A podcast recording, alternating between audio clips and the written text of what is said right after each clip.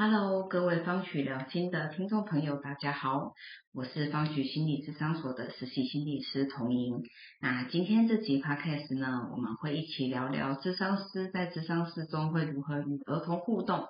那这一次请到方曲心理智商所新加入的黄千宇心理师来解答。那请千宇心理师打个招呼吧。Hello，大家好，我是最近加入方式心理相所的心理师千瑜。今天很开心可以有这个机会来跟童莹一起聊一聊我们在智商室里面怎么样跟小朋友一起玩游戏跟互动。那接着就是请千瑜解惑喽。说到儿童智商，蛮多时候会提到游戏治疗。那通常什么样的儿童会需要有游戏治疗的帮忙？其实绝大多数的孩子都可以透过游戏的方式来让自己可以更好适应在生活当中。例如说，我大概有想到几个可能可以帮得上忙的部分。嗯，第一个部分是生活适应，例如有一些小朋友他可能要开始上幼儿园，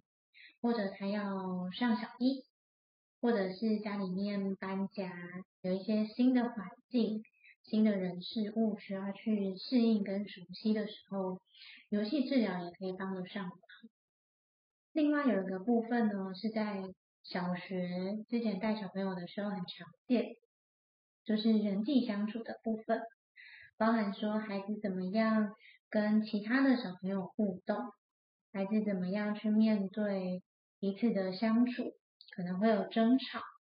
可能会合作。可能需要透过更多的练习来维持自己跟别人之间的友谊。嗯，另外一个部分呢是情绪的部分，是我们在日常生活当中或者是在校园情境里面，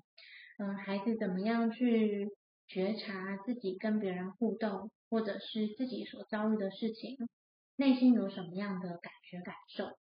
那他会怎么样去面对自己的情绪，跟应应自己的情绪？面对压力的时候，或面对挫折、挫败的时候，他又会有怎么样的消化的经验？也可以通过游戏治疗的方式来拓展他们的这些方法。最后有想到另外一个是，例如孩子可能遇到一些天灾人祸，他可能有一些内心当中的伤痛。或者是呃生气不满的情绪反应，那我们或许也可以透过游戏治疗的方式，去给他们一些支持跟陪伴，让他们有机会去梳理内心当中的感觉感受，然后慢慢的让自己的生活回到原本的生活里面去。那其实这样子看来，游戏治疗在儿智商的应用上啊，范围其实蛮广的，像说理清儿童的状态啊，还是相关的情境模拟啊、情绪排解啊，或者是确认他们经历重大创伤事件会有的一些反应。嗯，那这样子的话，游戏如何应用在儿童智商中啊？像是智商师会去如何观察孩子的非语言讯息，或者是透过刚刚您讲的玩游戏的方式。到底可以知道关于孩子的什么样的事情？其实就像一开始有谈到的，大多数的孩子都可以透过游戏的方式来帮助生活的适应。首先是游戏，其实不管是大人还是小孩，谈到游戏的时候，就会有一种放松跟自在的感觉。是我们会透过玩游戏这件事，让孩子在过程里面。他就可以展现出最真实的他自己的样貌，因为在那个过程里他是放松跟自在。再来，我们可能会观察孩子在玩游戏的时候的一些反应，例如说，我就会观察，当我见到那个孩子的时候，他开始玩游戏是自己开始玩，那会不会玩着玩着开始邀请我加入，还是说他都自己一个人玩？或者是他会僵在那边，站在那边，不知道自己可以玩什么，或可不可以做些什么事。这些都是我会在跟孩子一对一相处的时候会观察的部分。嗯，那这样听起来就是上面这两个一对一的互动方式啊，可以比较清楚的观察儿童在跟单独在对某个人，他会表现出来的一种互动形式。嗯那如果儿童他是针对比较多的人呢，那他在面对比较多的人，如果他的互动模式，你们会用什么样的方式下去观察？嗯，游戏治疗很好玩的一个部分，就是在跟孩子互动的时候，除了我跟孩子一对一之外，也会发生我面对很多孩子一起的团体的活动。那这个时候，我们就可以有一些竞赛型的游戏，来看看不同的孩子他在面对输赢的时候有什么样不同的反应。例如说，我最常用的就是举手抢答。那有一些孩子他会很喜欢、很积极的投入跟回答问题，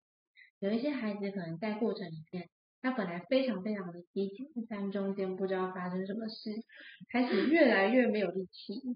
那有些孩子他可能兴致缺缺，但是中间也不知道发生什么事，变得到最后他是最投入的那一个。所以其实，在那个游戏当中，我们都要去看到每个孩子他在过程里的不同的变化，试着去找出是什么样的原因让他有这些变化，或者是在合作型的游戏里面，也可以去看孩子不同的反应。在一些分组的任务里啊，孩子他是会去展现自己会的事物才能，他会自己去寻找给自己的舞台，还是说他其实是有一颗很柔软的心，还有愿意去看见伙伴的特别的才能的双眼，他是愿意给自己身边的伙伴，呃，掌声的这样的孩子，都是我们可以在这种团体的游戏里。看到孩子不同的特质、不同的行为，给予不一样的鼓励跟支持的。那如果就千于上面提到的，像个别智商啊或团体智商的评估方式，嗯，来进行那个游戏治疗。那通常游戏治疗在这样的智商模式中，它会如何运用，让孩子可以多一些掌握度？或者是我能感，就是我能够做到的感觉，像是对情绪的了解啊，对行为的控制，或者是在与他人互动的时候呢，有哪一些的技巧？像可不可以举个实际的案例让我们参考？我有想到过去两个跟小学生一起体会过的团体，第一个是关于人际层面的部分。这是一个可能会在跟别人相处过程里面会起冲突，或者是不知道该怎么样面对那个情境的一个小团体。那我们当时设计了一些相关的活动，去搜集他们可能会遇到的记得困难。那我们透过抢答的方式，鼓励不同的小朋友针对那些困难。去回答出更多他可能会有的其他做法，其他小孩就会听到不同的做法。后来我们就透过演戏、情境模拟的方式，让孩子去练习看看那一些他本来没有尝试过的做法，能不能够去帮助到他去回应或是应应他本来遇到的人际困难。很神奇的就是，那几周的团体结束之后，学校的老师都有给我们回，他们发现来参加我们这个团体的学生，回到教室之后，跟别人起冲突的状况改善很多，是说他们可能透过这个团体的活动跟设计，他们有更多可以应应这些困难的方式。另外一个就也蛮特别的。他们是一群在家庭里面生活相对比较辛苦的小学生。那我们当时是希望透过这样的团体活动设计，可以让他们有机会体会到内在的力量，跟感受到自己其实也可以有能力去面对自己的生活。所以我们当时其实有设计了一个很好玩的活动，是我们安排孩子一起来做饼干。那我们当时就帮孩子们准备了材料，嗯，鸡蛋啊、面粉，怎样去烘焙那些饼干等等。但是孩子呢，都会在那个过程里面找到一个属于自己的工作，比如说打蛋，或者是搅拌，或者是揉面团等等的。然后我们真的把饼干做出来之后，